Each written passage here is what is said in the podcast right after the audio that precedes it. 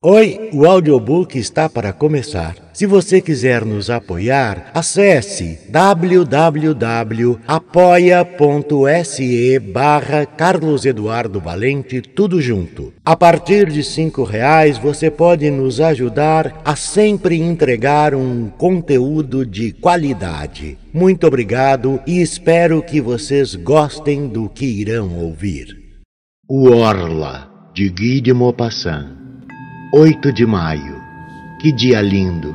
Passei a manhã toda deitado na relva na frente de casa, sob o enorme plátano que a encobre toda. Gosto dessa região, de viver aqui, pois aqui estão as velhas recordações, aquelas raízes profundas e delicadas que prendem o homem ao solo onde seus antepassados nasceram e morreram que o ligam às ideias e costumes do lugar e também à comida, às expressões locais, ao cheiro da terra do próprio ambiente. Adoro a casa onde cresci. Das janelas vejo o Sena correndo ao lado do jardim, no outro lado da estrada, quase atravessando minhas terras o grandioso e extenso Sena que vai a Rouen e a Havre, apinhado de barcos que passam para lá e para cá. Lá embaixo, à esquerda, está a grande cidade de Rouen, com seus telhados azuis e pontiagudas torres góticas. Estas últimas são incontáveis, largas ou estreitas, dominadas pela espiral da catedral e cheias de sino que tocam no ar azul de belas manhãs, enviando até minha casa seu doce e distante tinido, canção de metal que a brisa impele em minha direção, ora forte, ora débil, conforme a intensidade do vento. Como a manhã estava agradável! Lá pelas onze horas, uma longa fila de barcos puxados por um revocador do tamanho de uma mosca que mal conseguia resfolegar enquanto soltava espessa fumaça, passou em frente ao meu portão.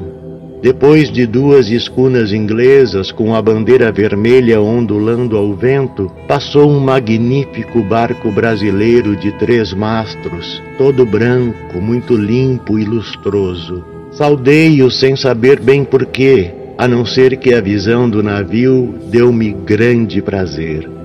12 de maio.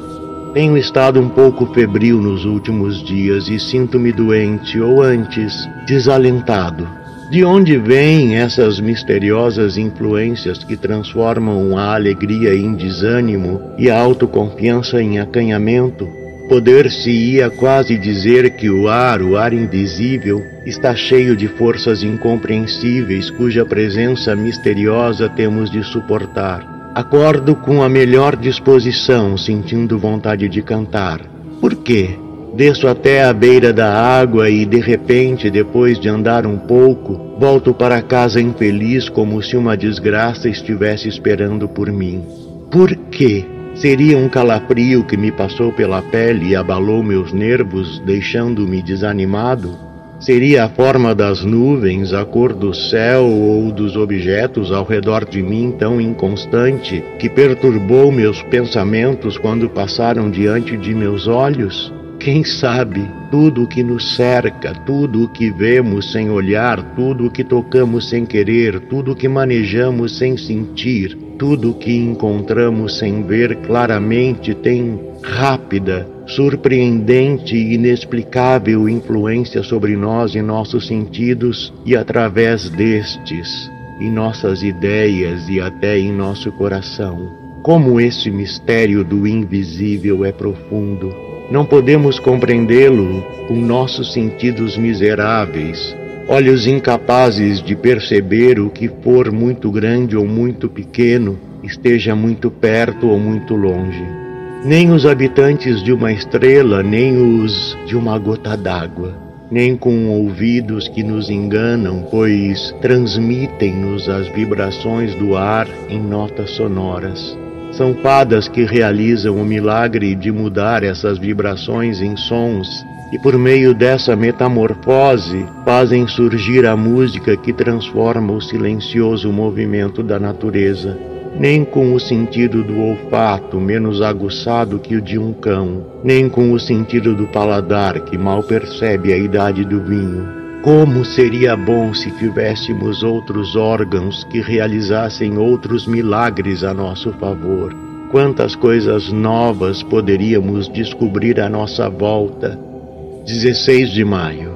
Positivamente estou doente. E estava tão bem no mês passado. Estou com febre, horrivelmente febril, ou melhor, num estado de debilitação febril que faz a alma sofrer tanto quanto o corpo. Tenho continuamente a horrível sensação de perigo iminente, o receio de alguma futura desgraça ou da morte próxima. Pressentimento que é, sem dúvida, o acesso de uma doença ainda desconhecida, que germina na carne e no sangue.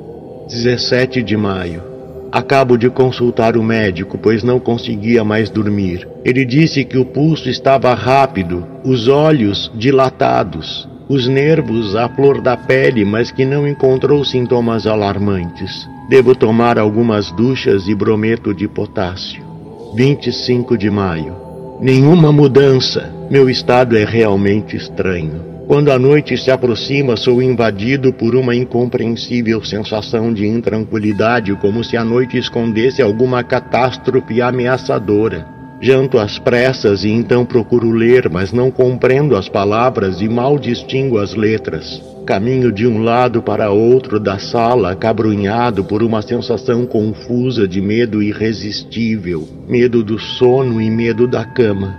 Lá pelas dez da noite subo ao quarto. Assim que entro, dou duas voltas à chave e ponho a tranca na porta. Tenho medo. De quê? Até há pouco não tinha medo de nada. Abro os armários e olho embaixo da cama. Escuto. O quê? Não é estranho que uma simples sensação de mal-estar, a má circulação, talvez a irrigação de um filamento nervoso, uma ligeira congestão, um pequeno distúrbio no imperfeito e delicado funcionamento de nosso mecanismo vivo possa transformar o mais despreocupado dos homens em melancólico e em covarde o mais valente? Vou para a cama e espero o sono como um homem que espera o carrasco. Com medo espero sua chegada. O coração bate e as pernas tremem e todo o corpo tem calafrios debaixo do calor das cobertas, até que adormeço de repente, como alguém que mergulhasse em uma poça de água estagnada a fim de afogar-se. Não o sinto vir como antigamente, este traiçoeiro sono que está perto de mim, vigiando-me, que vai agarrar-me pela cabeça, fechar meus olhos e aniquilar-me. Durmo bastante tempo, talvez duas ou três horas, então um sonho. Não, um pesadelo aposta-se de mim. Sinto que estou na cama dormindo. Sinto e sei disso, e sinto também que alguém se aproxima, olha-me, toca-me, sobe em minha cama, ajoelha-se sobre meu peito, toma meu pescoço entre as mãos e o aperta. Aperta com toda a força a fim de estrangular-me. Luto, dominado por aquela terrível sensação de impotência que nos paralisa durante os sonhos. Tento gritar, mas não consigo. Quero mover-me, não consigo. Faço os mais violentos esforços, respiro fundo para tentar virar-me e derrubar essa criatura que está me esmagando, me sufocando. Não consigo. E então Acordo de repente, tremendo e banhado em suor. Acendo uma vela e descubro que estou sozinho. Depois dessa crise que acontece todas as noites, finalmente caio no sono e durmo em paz até de manhã. 2 de junho. Meu estado de saúde piorou. O que está acontecendo comigo? O brometo não está adiantando de nada e as duchas não produzem resultado. Às vezes, a fim de ficar bem cansado, embora já esteja bastante fatigado, vou dar um passeio na floresta de Rumer. Costumava pensar que o ar fresco, leve e suave, impregnado do cheiro de ervas e folhas, instilaria sangue novo em minhas veias e daria nova energia a meu coração. Enveredava por uma larga estrada de caça e então seguia na direção de Labouille por uma estreita trilha entre duas fileiras de árvores de uma altura descomunal que formavam um espesso teto de um verde quase negro entre o céu e eu. Um arrepio percorreu-me a espinha, não de frio, mas um estranho arrepio de agonia. Apressei o passo apreensivo por estar sozinho na floresta, estupidamente amedrontado sem razão por causa da completa solidão. De repente pareceu-me estar sendo seguido. Que havia alguém nos meus calcanhares, perto, bem perto de mim, próximo o bastante para tocar-me. Voltei-me precipitadamente, mas estava só. Nada havia atrás de mim, exceto a larga trilha reta, vazia, cercada de altas árvores, horrivelmente vazia. À minha frente também se estendia a perder de vista, parecendo sempre a mesma, terrível. Fechei os olhos. Por quê? Comecei a rodar como peão bem depressa. Quase caí e abri os olhos. As árvores dançavam ao meu redor e a terra girava. Fui obrigado a sentar-me. Então, que ideia estranha! Não sabia de mais nada. Saí para a direita e voltei à avenida que me conduzia ao centro da floresta. 2 de junho.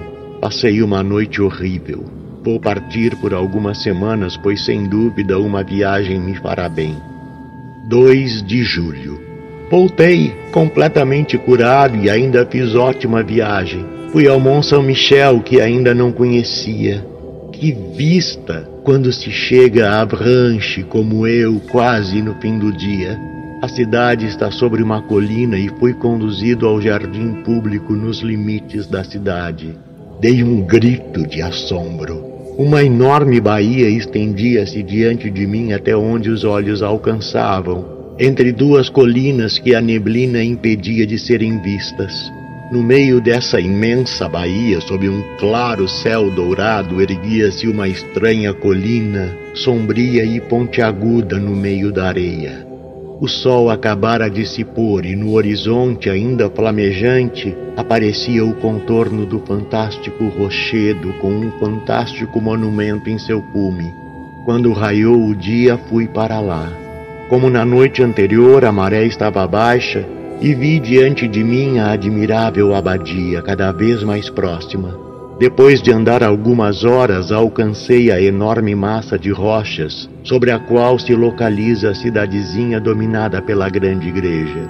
Depois de subir a rua íngreme e estreita, entrei no mais admirável edifício gótico já construído para Deus na terra, grande como uma cidade, cheio de salas de teto baixo que parecem enterradas sob abóbadas e de grandiosas galerias sustidas por delicadas colunas.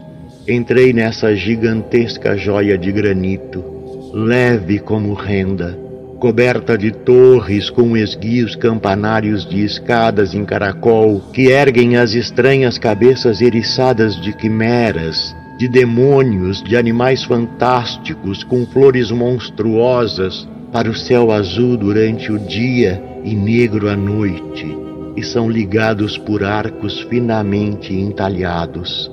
Quando cheguei ao ponto mais alto da abadia, disse ao monge que me acompanhava: Padre, como devem ser felizes aqui? Ao que me respondeu: Venta muito, Messias. Começamos a conversar enquanto assistíamos à subida da maré, que corria pela areia e parecia cobri-la com uma couraça de aço. O monge contou-me histórias, todas as velhas histórias do lugar, lendas, nada mais que lendas. Uma delas impressionou-me bastante. Os camponeses, aqueles que fazem parte do lugar, dizem que à noite podem se ouvir vozes nas areias e depois duas cabras balindo, uma com voz forte, a outra com voz fraca. As pessoas incrédulas afirmam que é apenas o grito das aves do mar, que às vezes parecem balidos, e outras lamentos humanos.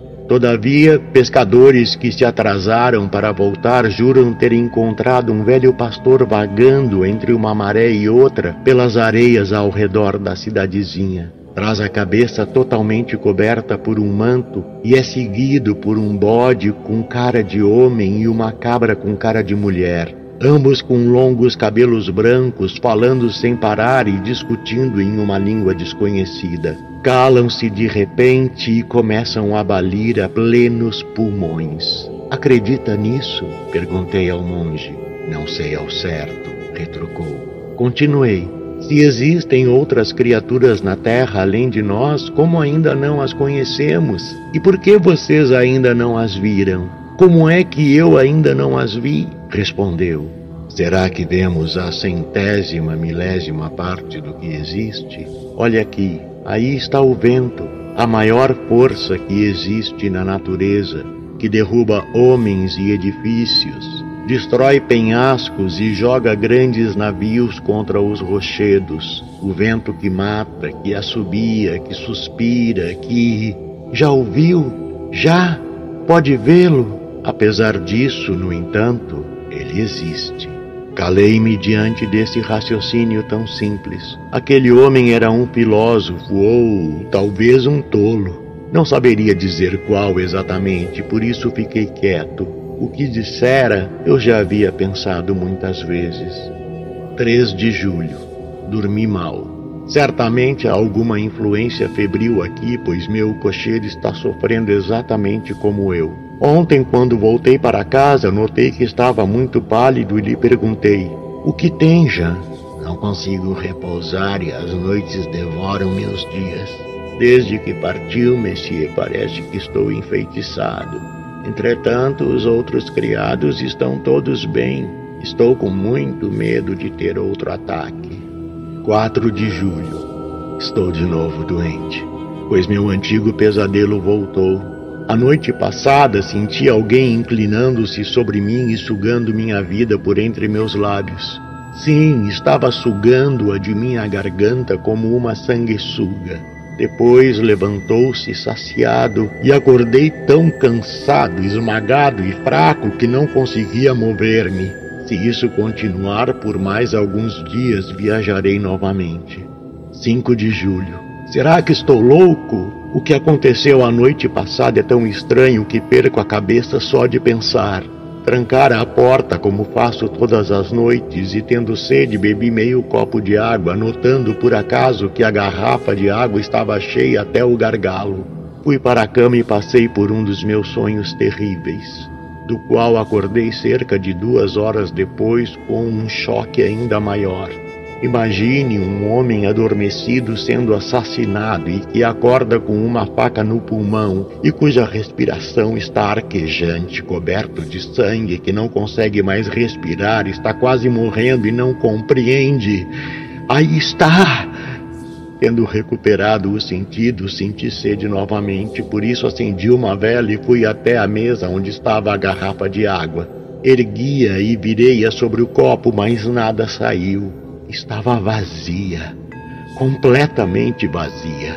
A princípio não consegui entender absolutamente nada, mas de repente tive uma sensação tão horrível que precisei sentar-me, ou melhor, caí numa cadeira. Saltei da cadeira e olhei à volta, sentei-me de novo, tomado de espanto e medo, em frente à garrafa de cristal. Encarava-a, tentando adivinhar, e minhas mãos tremiam. Alguém beberá água, mas quem? Eu? Eu, sem dúvida, só poderia ter sido eu. Nesse caso, era sonâmbulo.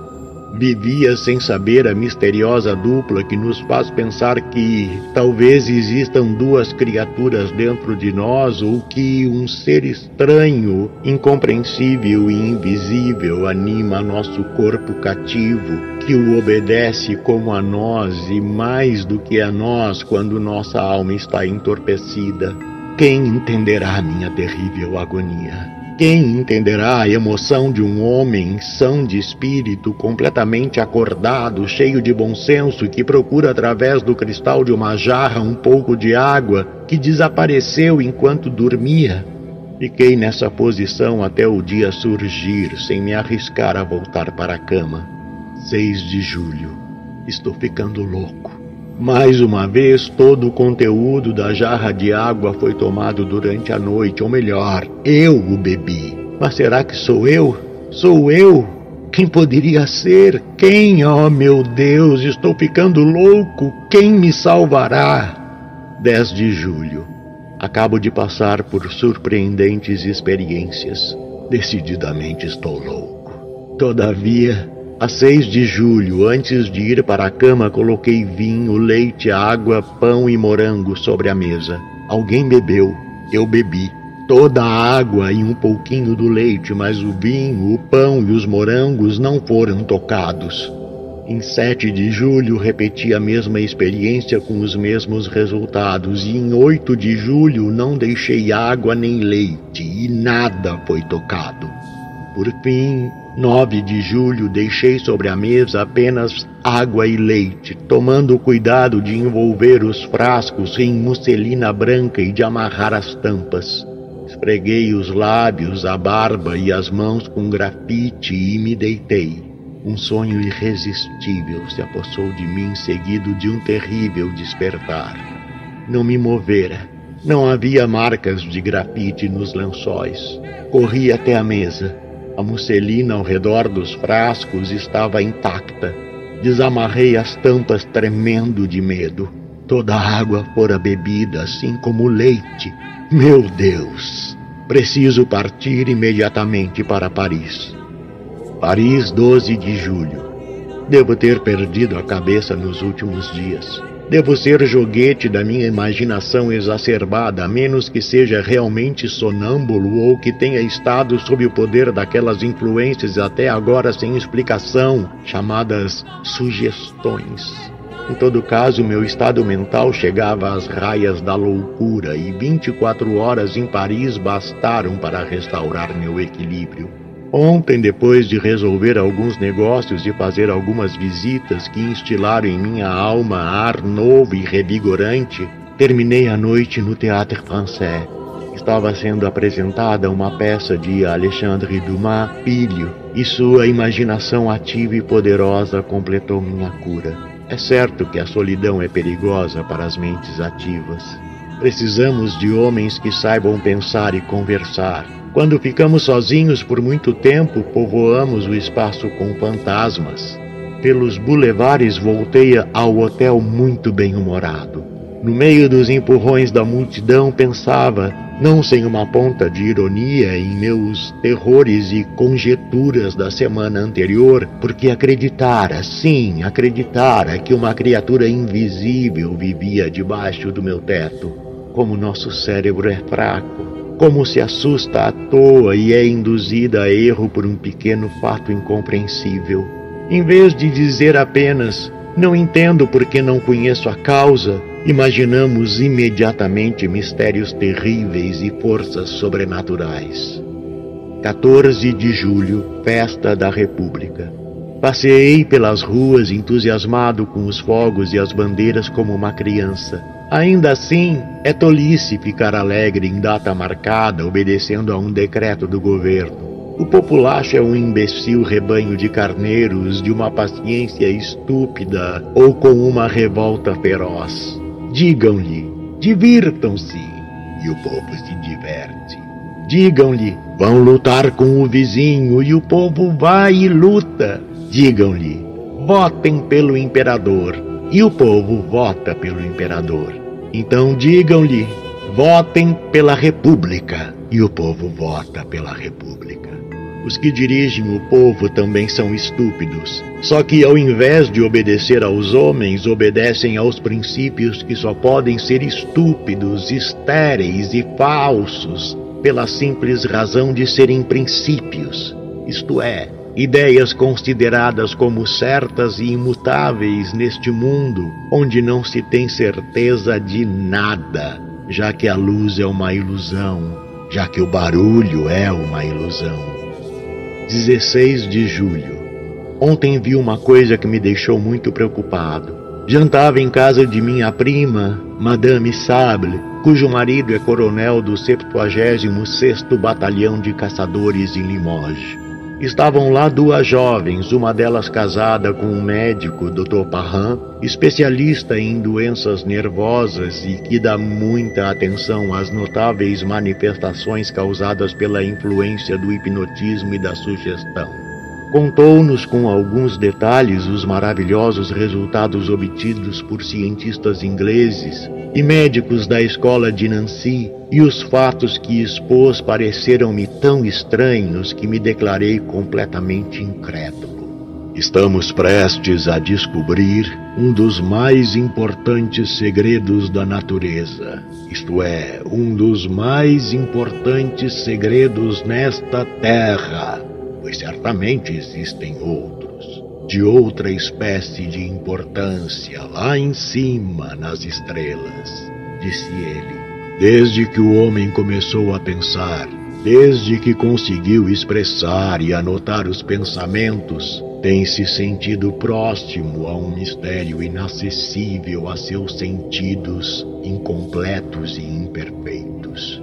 Procure então suprir a ineficiência dos sentidos por meio do intelecto. Enquanto o intelecto manteve-se em estágio rudimentar, as aparições dos espíritos invisíveis assumiam formas comuns, embora assustadoras. Daí surgiu a crença popular no sobrenatural, as lendas das almas penadas, fadas, gnomos, fantasmas.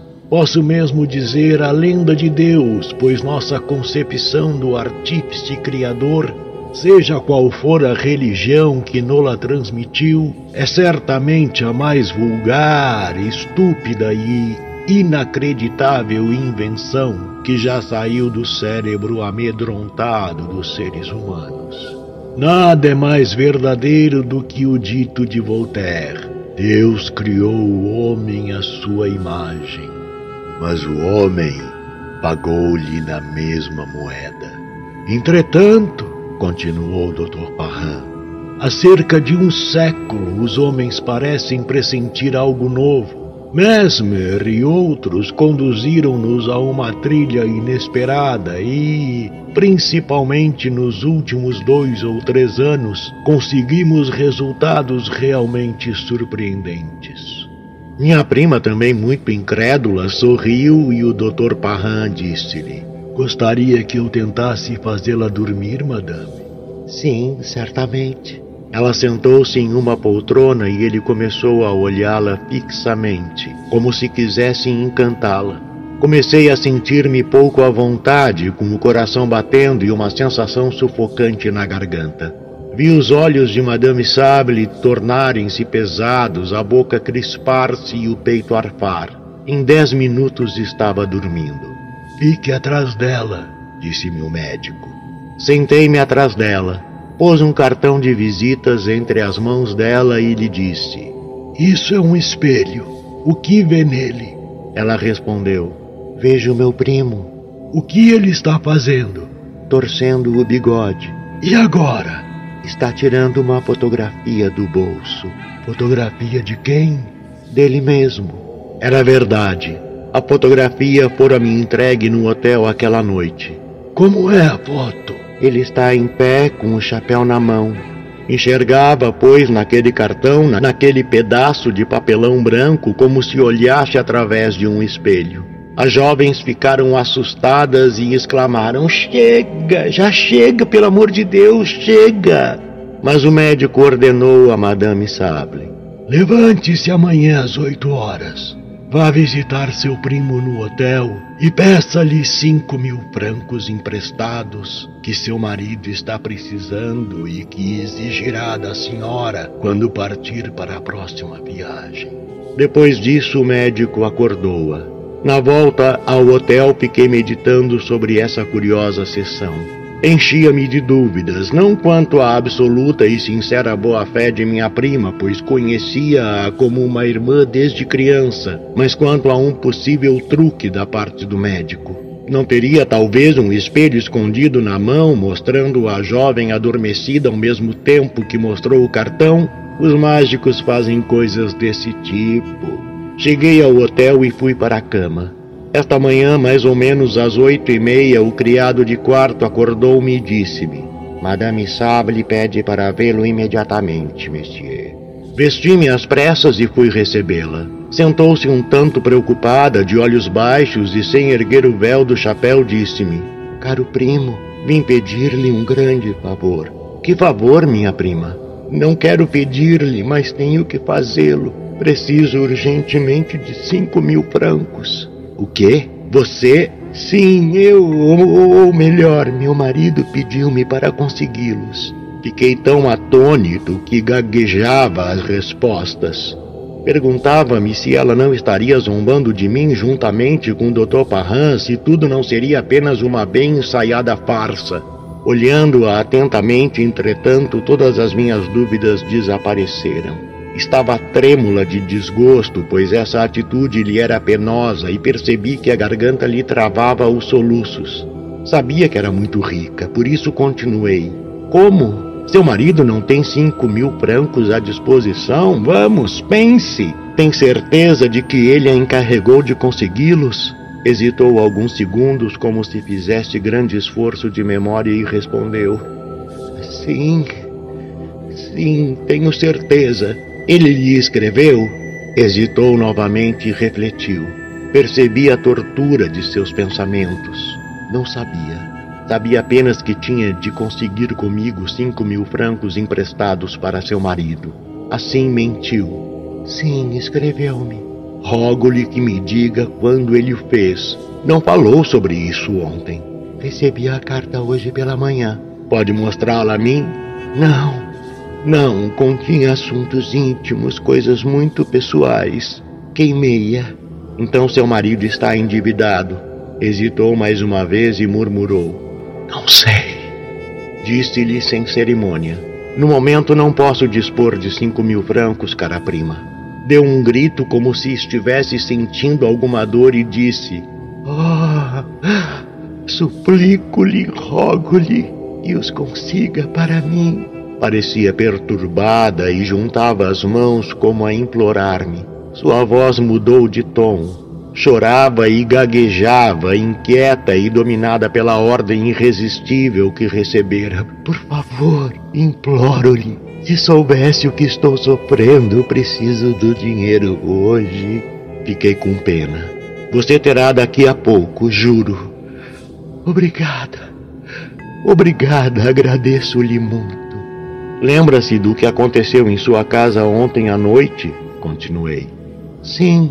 Lembra-se que o Dr. Parran fez você dormir? Sim. Muito bem, então.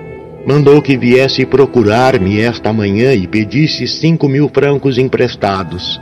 Neste momento você está obedecendo a essa sugestão. Refletiu por alguns momentos e respondeu: Mas é como se meu marido precisasse deles. Durante uma hora tentei convencê-la sem conseguir. Quando se foi, procurei o médico. Estava de saída, ouviu-me com um sorriso e disse: Acredita agora? Sim, não tenho outra saída. Vamos à casa de sua prima. Ela já estava meio adormecida em uma espreguiçadeira vencida pelo cansaço. O médico tomou-lhe o pulso, observou-a por algum tempo, com a mão erguida em frente aos olhos dela. Sob a irresistível influência de sua força magnética, fechou os olhos. Quando adormeceu, o médico disse: Seu marido não precisa mais dos cinco mil francos. Deve, portanto, esquecer que os pediu emprestado a seu primo. E se ele tocar no assunto, não entenderá do que se trata. Acordou-a. Peguei a carteira e disse: Aqui está o que me pediu esta manhã, cara prima. Ficou tão surpresa que não me atrevi a insistir. Contudo, tentei fazê-la lembrar-se do que acontecera. Negou energicamente, achando que me divertia às suas custas e no fim quase perdeu a paciência. Pronto! Acabo de chegar e não consegui almoçar, pois essa experiência deixou-me completamente abalado. 19 de julho. As pessoas a quem contei essa aventura riram-se de mim. Não sei mais o que pensar. Diz o sábio. Pode ser. 21 de julho. Jantei em Bugivale e passei a noite em um baile de barqueiros. Decididamente tudo depende do local e do ambiente. Seria muita tolice acreditar no sobrenatural quando se está na ilha de Grenouillère, mas no Mont Saint-Michel e na Índia somos terrível influenciados pelo que nos rodeia. Na semana que vem voltarei para casa. 30 de julho. Voltei ontem para casa. Tudo vai bem. 2 de agosto. Nada de novo. O tempo está esplêndido e passo os dias a olhar o Sena. 4 de agosto. Desavenças entre os criados. Alegam que à noite os copos são quebrados nos armários. O criado acusa o cozinheiro, que acusa a costureira, que acusa os outros dois. Quem é o culpado? Só alguém muito esperto poderia dizer. 6 de agosto. Desta vez não estou louco. Eu vi, eu vi. Não posso mais duvidar, eu o vi. Às duas horas, em pleno sol, passeava entre as roseiras, entre as rosas de outono que começam a cair. Quando parei para olhar um geão de bataille, com três rosas esplêndidas, vi perfeitamente a haste de uma das rosas perto de mim inclinar-se, como se uma mão invisível a forçasse a quebrar-se, como estivesse sendo colhida. Então a flor ergueu-se, seguindo a curva que a mão teria feito ao levá-la até a boca e permaneceu suspensa no ar, sozinha e imóvel, terrível mancha vermelha quase diante de meus olhos. Em desespero corri para agarrá-la. Nada achei, ela desaparecera. Fiquei com muita raiva de mim mesmo, pois um homem sério e razoável não deveria ter tais alucinações. Mas seria uma alucinação? Voltei-me para olhar a haste e encontrei-a imediatamente na roseira, quebrada de pouco entre duas rosas que continuavam no galho. Voltei para casa bastante perturbado, pois estou certa agora, como certo estou da alternância entre o dia e a noite, que existe perto de mim uma criatura invisível que vive a leite e água, pode tocar objetos, pegá-los e mudá-los de lugar, sendo, portanto, dotado de natureza material, embora seja imperceptível aos nossos sentidos. Vive como eu, debaixo do meu teto 7 de agosto. Dormi tranquilamente. Ele bebeu a água da garrafa, mas não perturbou o meu sono. Pergunto a mim mesmo se não estarei louco. Agora mesmo, passeando ao sol à beira do rio, tive dúvidas quanto à minha sanidade. Não dúvidas vagas como as que tive ultimamente, mas dúvidas absolutas e precisas. Já vi gente louca e conheci alguns loucos que são inteligentes, lúcidos, até mesmo perspicazes em tudo, exceto em um ponto. Falavam pronta, clara e profundamente sobre todos os assuntos, até que de repente a mente ia de encontro aos escolhos de sua loucura. Partia-se ali e se dispersava e debatia naquele mar furioso e terrível, cheio de ondas agitadas, de neblina e pés de vento, que se chama loucura. Com certeza eu deveria pensar que estava louco, completamente louco, se não estivesse consciência, não conhecesse perfeitamente meu estado, não o analisasse com a mais completa lucidez. De fato, devo ser apenas um homem racional sofrendo uma alucinação. Deve ter surgido em minha mente algum distúrbio desconhecido, um dentre aqueles que os fisiólogos modernos tentam observar e confirmar. Este distúrbio deve ter causado profunda brecha na minha mente e na sequência lógica das ideias. Fenômenos semelhantes acontecem nos sonhos, que nos levam a imaginar coisas irreais sem nos causar surpresa, porque o aparelho de verificação, nosso órgão de controle, está adormecido, enquanto a faculdade da imaginação está acordada e ativa.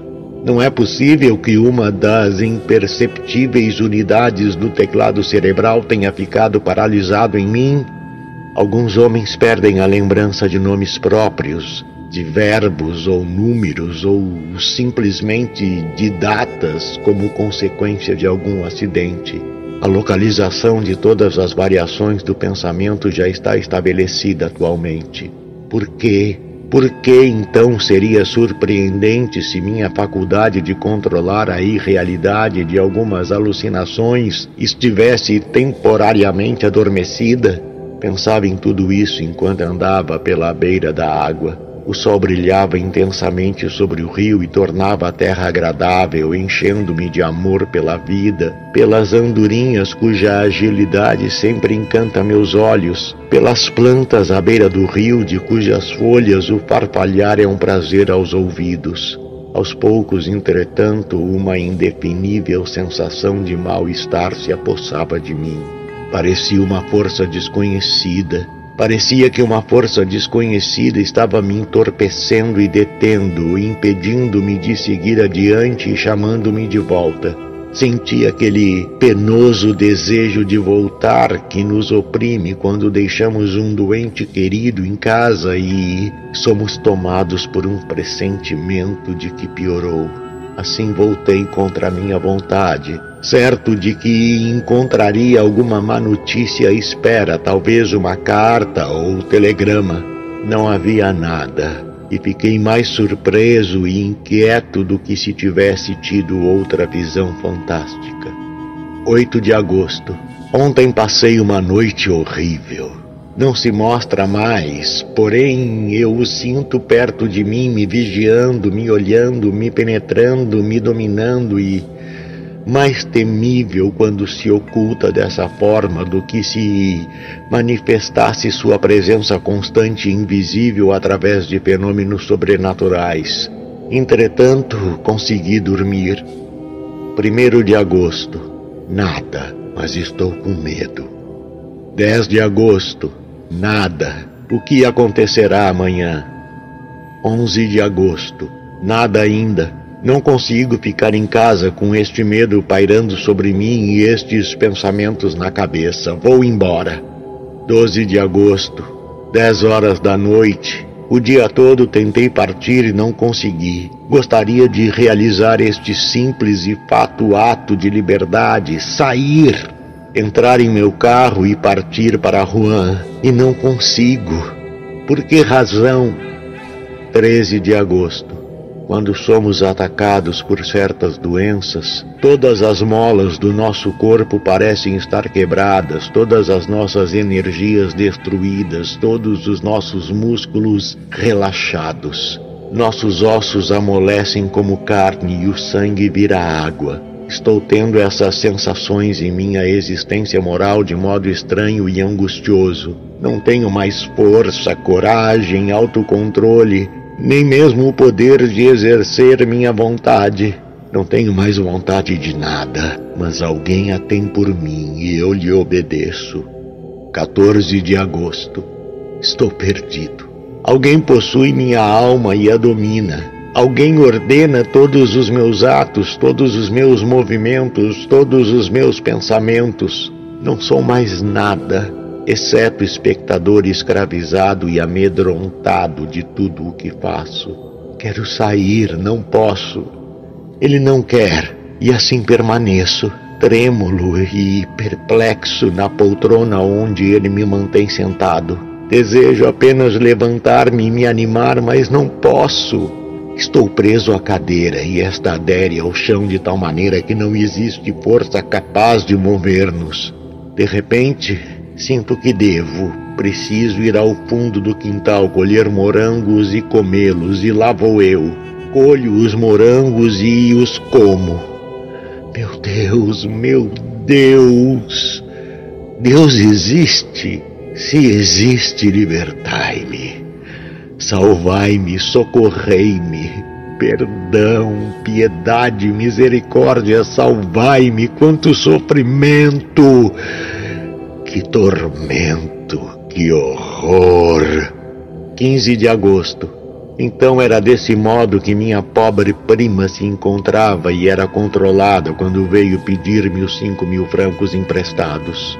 Estava sob o poder de uma estranha vontade que entrara dentro dela, como outra alma, como outra alma parasita e dominadora. Será que o mundo está para acabar? Mas quem é ele? Quem é ele, este ser invisível que me governa, este ser irreconhecível, este pirata de raça sobrenatural? Existem então seres invisíveis. Por que não se manifestaram desde o começo do mundo, precisamente como fazem comigo? Nunca li nada parecido com o que acontece em minha casa. Ah, se eu pudesse deixá-la, se eu pudesse ir embora, fugir e nunca mais voltar, estaria salvo, mas não posso. 16 de agosto. Hoje consegui escapar por duas horas como um prisioneiro que por acaso encontra a porta da masmorra aberta. De repente senti que estava livre e que ele estava muito longe. Assim dei ordens para atrelar os cavalos o mais depressa possível e partir para Rouen. Como é agradável conseguir dizer a um homem que nos obedece: Vá a Rouen! Mandei parar em frente à biblioteca e pedi que me emprestasse o tratado do Dr. Hermann Herestaus sobre os habitantes desconhecidos do mundo antigo e moderno. Ao voltar para o coche, pretendia dizer: Para a estação. Em vez disso, gritei. Não disse, gritei tão alto que os passantes voltaram-se. Para casa! E caí para trás na almofada do carro, tomado de angústia. Ele voltara a me encontrar e retomar a posse de mim. 17 de agosto. Ah, que noite! Que noite! E contudo, parece-me que devia alegrar-me. Li até a uma da manhã. Erestaus, doutor em filosofia e teogonia, escreveu a história da manifestação de todos esses seres invisíveis que param em volta dos homens ou com quem os homens sonham. Descreve sua origem, domínio, poder, mas nenhum se assemelha ao que me assedia. Pode-se dizer, desde que começou a pensar, o homem pressente um novo ser, mais forte, seu sucessor neste novo mundo e que, sentindo sua presença e não conseguindo prever a natureza desse mestre, criou toda uma raça de seres ocultos, de vagos fantasmas nascidos do medo. Depois de ler até a uma da manhã, sentei minha janela aberta a fim de refrescar a fronte e os pensamentos no ar calmo da noite agradável e quente, como teria apreciado semelhante noite em outros tempos. Não havia lua, mas as estrelas lançavam sua luz no céu escuro.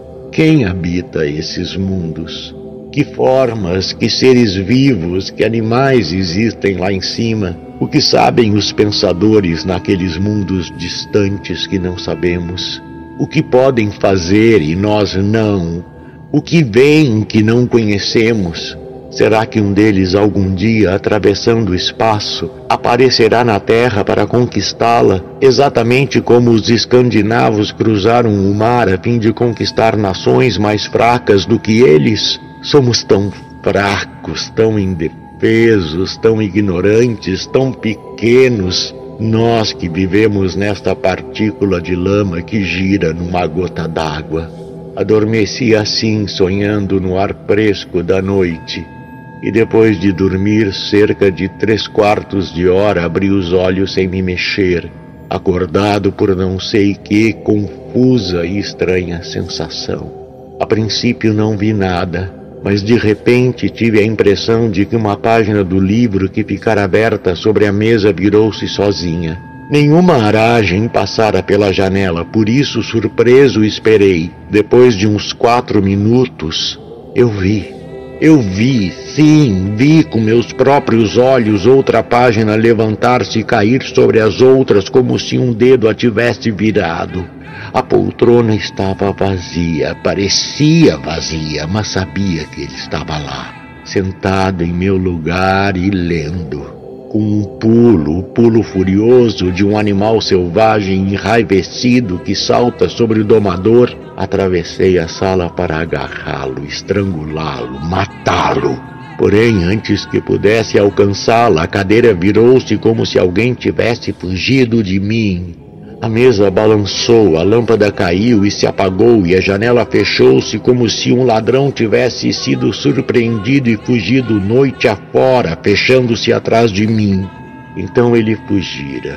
tivera medo, medo de mim. Mas amanhã ou, ou mais tarde, algum dia, conseguirei agarrá-lo e esmagá-lo contra o chão. Às vezes os cães não mordem e estraçalham o dono.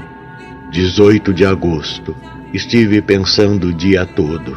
Sim, vou obedecer-lhe, seguir seus impulsos, realizar seus desejos, mostrar-me humilde, submisso, covarde. Ele é o mais forte, mas há de chegar a hora.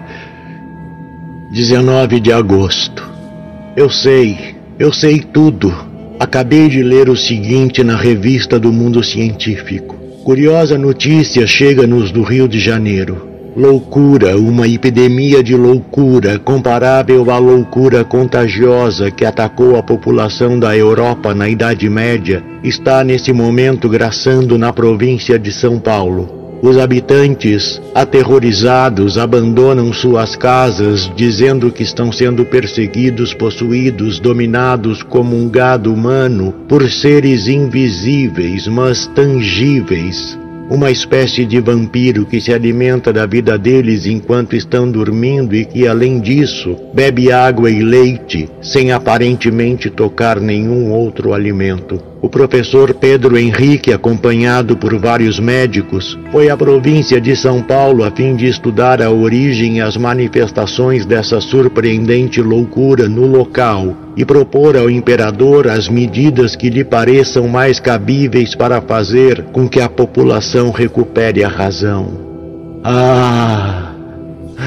Ah, eu lembro-me agora daquele belo navio brasileiro de três mastros que passou em frente às minhas janelas subindo o Sena no dia 8 de maio passado. Achei que parecia tão formoso, tão branco e brilhante. Aquele ente Aquele ente estava a bordo, vindo de lá onde sua raça se originou, e me viu viu minha casa também branca e saltou do navio para a terra. Oh céu misericordioso, agora sei, posso adivinhar.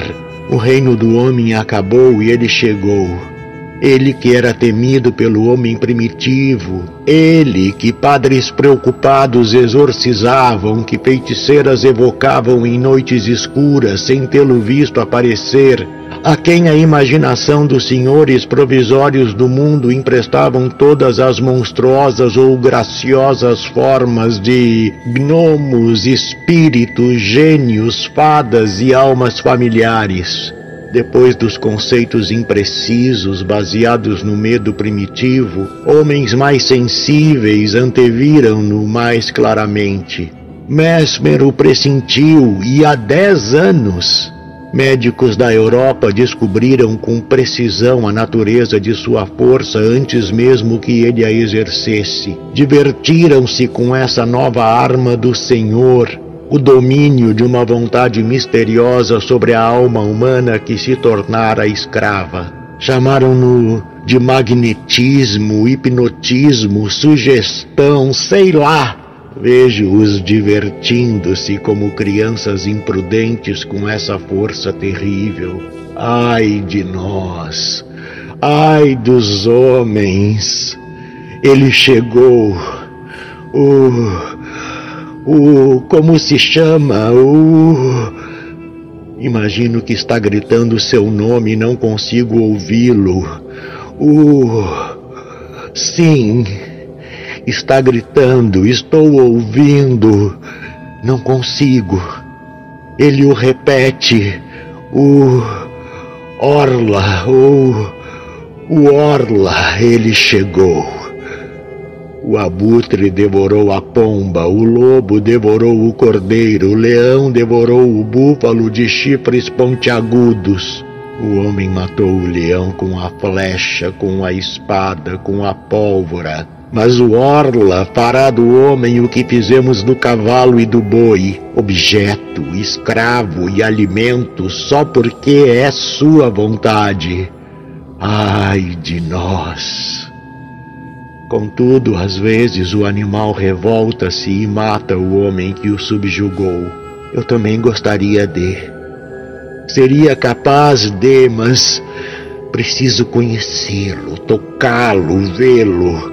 Os cientistas afirmam que os olhos dos animais, sendo diferentes dos nossos, não distinguem os objetos da mesma forma que nós. E meus olhos não conseguem distinguir esse recém-chegado que me oprime. Por quê? Agora me lembro das palavras do monge do Mont Saint-Michel. Será que vemos a centésima milionésima parte do que existe? Veja, Lá está o vento, a maior força da natureza, que derruba homens e edifícios, desenraiza árvores, faz o mar erguer-se como montanhas de água, destrói penhascos e joga grandes navios contra as ondas. O vento que mata, que assovia, que suspira, que ruge. Já ouviu? Consegue vê-lo? Contudo, ele existe.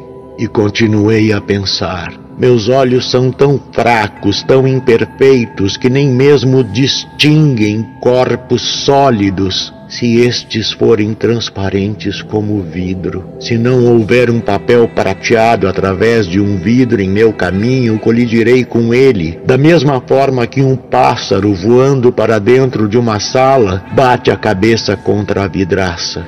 Existem mil coisas que enganam o homem e o induzem ao erro. Por que haveria de ser surpreendente o fato de não conseguir perceber um corpo desconhecido que a luz consegue atravessar? Um novo ser. Por que não? Com certeza estava destinado a vir. Por que deveríamos ser os últimos? Não o distinguimos mais do que todos os outros criados antes de nós. Isso acontece porque sua natureza é mais perfeita, tem o corpo mais apurado e mais bem acabado que o nosso, tão fraco, de construção tão desajeitada, atravancado de órgãos que estão sempre cansados, sempre tenso como um mecanismo muito complicado, que vive como planta e como animal, nutrindo-se com dificuldade de ar, ervas e carne, máquina animal vítima de doenças, má formação, decadência, arquejante, mal regulado, simples e extravagante, originalmente mal feito, obra ao mesmo tempo grosseira e delicada, esboço irregular de uma criatura que poderia tornar-se inteligente e grandiosa. Somos apenas alguns, tão poucos neste mundo, da ostra ao homem. Por que não poderia haver mais um, uma vez passada a época que separa as sucessivas aparições de todas as espécies diferentes? Por que não mais um? Por que não também outras árvores com flores imensas e esplêndidas perfumando regiões inteiras? Por que não outros elementos além do fogo, ar, terra e água? Existem quatro, só quatro amas secas de seres diferentes. Que pena! Por que não existem quarenta, quatrocentos, quatro mil?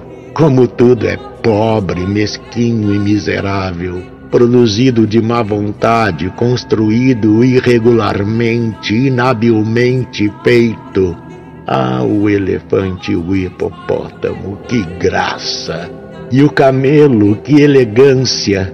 Mas a borboleta, dirão, uma flor voadora, sonho com uma tão grande como cem universos, com asas cuja forma, beleza e movimentos não consigo nem mesmo exprimir.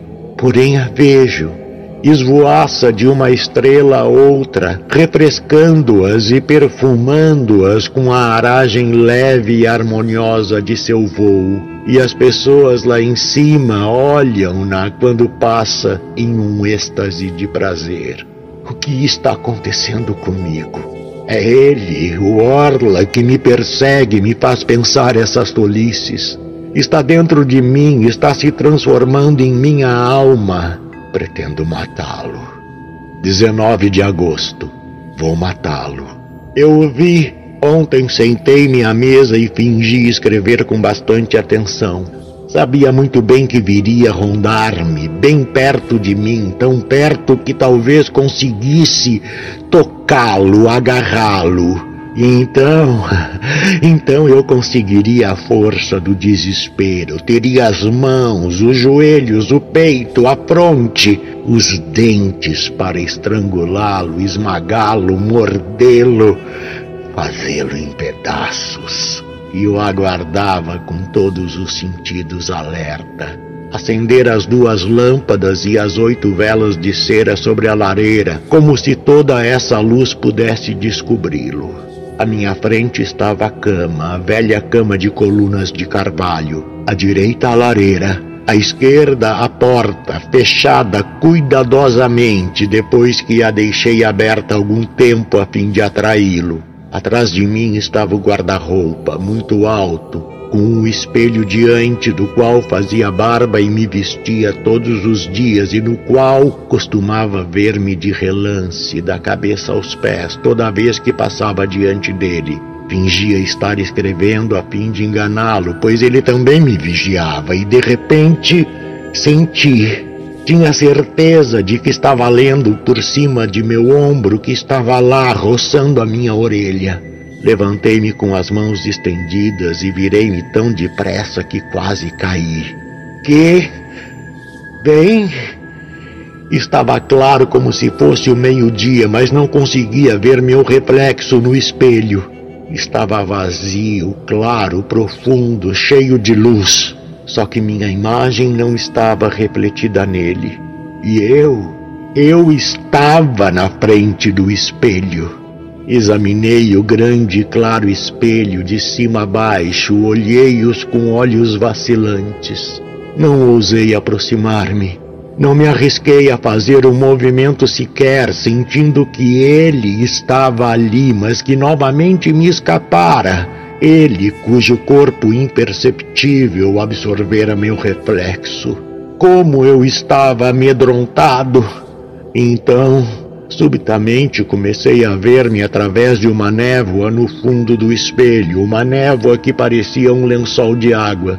Parecia-me que a água escorria mais clara a todo momento. Era como o fim de um eclipse.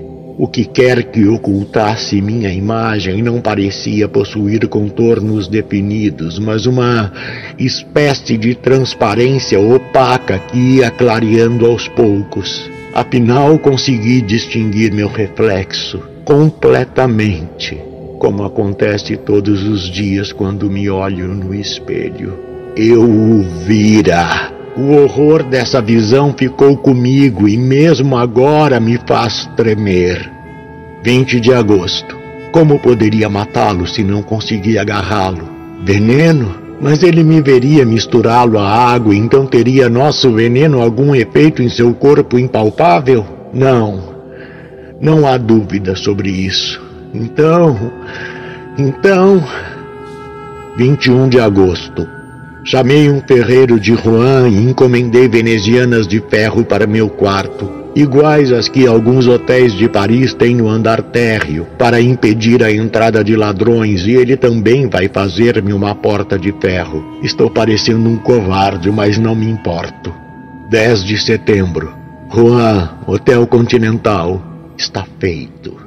Está feito, mas será que está morto? O que vi deixou minha mente completamente abalada. Bem, Ontem, depois que o serralheiro colocou as venezianas e a porta de ferro, deixei tudo aberto até a meia-noite, embora estivesse esfriando. De repente, senti que ele estava lá.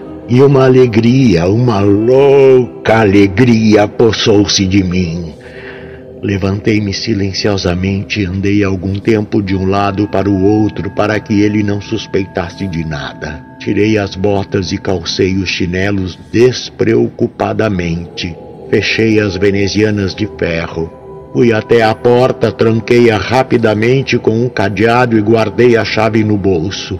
Percebi de súbito que ele se movia nervosamente à minha volta que por sua vez estava amedrontado e ordenava-me que o deixasse sair.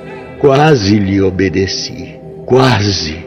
Em vez disso, entretanto, com as costas contra a porta, abri apenas o suficiente para poder sair de costas, e como sou muito alto, toquei a esquadria com a cabeça. Estava certo que ele não tinha conseguido escapar e deixei-o fechado sozinho, completamente sozinho. Que felicidade! Conseguira prendê-lo.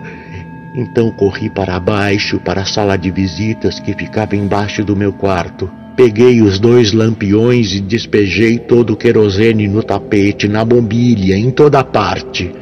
Toquei fogo e fugi depois de trancar cuidadosamente a porta. Escondi-me no fundo do quintal em uma moita de louros. Como parecia demorar. Tudo estava escuro, silencioso, imóvel, sem a mais leve brisa, sem uma estrela. Somente camadas de nuvens que não se podia ver, mas que pesavam, oh, como pesavam em minha alma. Fiquei esperando, olhando para casa. Como demorava. Começara a pensar que o fogo se apagara sozinho e que ele o extinguira, quando uma das janelas do andar térreo cedeu sob a violência das chamas e uma longa, suave, acariciante e rubra língua de fogo subiu pela parede branca e envolveu até o telhado. O clarão atingiu as árvores, os galhos e as folhas, e um arrepio de medo também os invadiu. Os pássaros acordaram. Um cachorro começou a uivar e pareceu-me que o dia estava nascendo. Quase imediatamente, duas outras janelas se arrebentaram e vi que toda a parte de baixo da casa era apenas uma fornalha incandescente. Um grito horrível, estridente, de partir o coração. Um grito de mulher soou dentro da noite e duas janelas do sótão se abriram. Esquecera-me dos criados. Vi os rostos apavorados e os braços agitando-se freneticamente. Tomado de pavor, comecei a correr para a cidade, gritando: Socorro, socorro, fogo, fogo!